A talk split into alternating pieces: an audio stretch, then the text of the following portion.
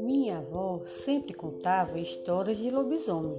Um homem que é quase lobo, um bicho que é quase homem.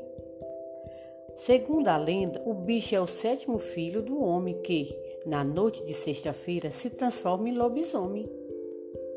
Muitas histórias são contadas de região a região. Como exemplo, cito esta que aconteceu no São João.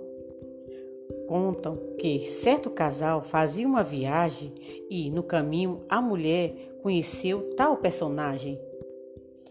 Tudo aconteceu quando o homem se afastou, pediu para ir ao mato e, sozinho, a mulher ficou.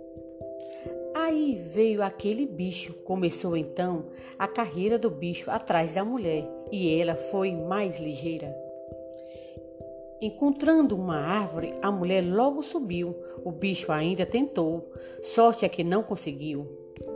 Mas na ponta do vestido da mulher, o bicho com os dentes ainda pegou. Arrancou-lhe um pedaço e depois no mato entrou. O marido, que havia desaparecido, logo em seguida voltou e a sua esposa, assustada, toda a história lhe contou.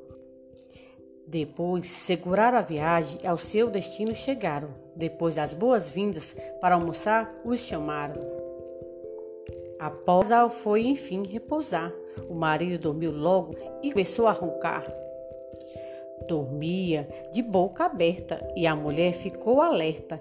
Entre os dentes do marido tinha um pedaço de pano, um pedaço de seu vestido. Insano? O coitado acordou debaixo de varetadas. A mulher não quis nem saber de explicações, nem mais nada.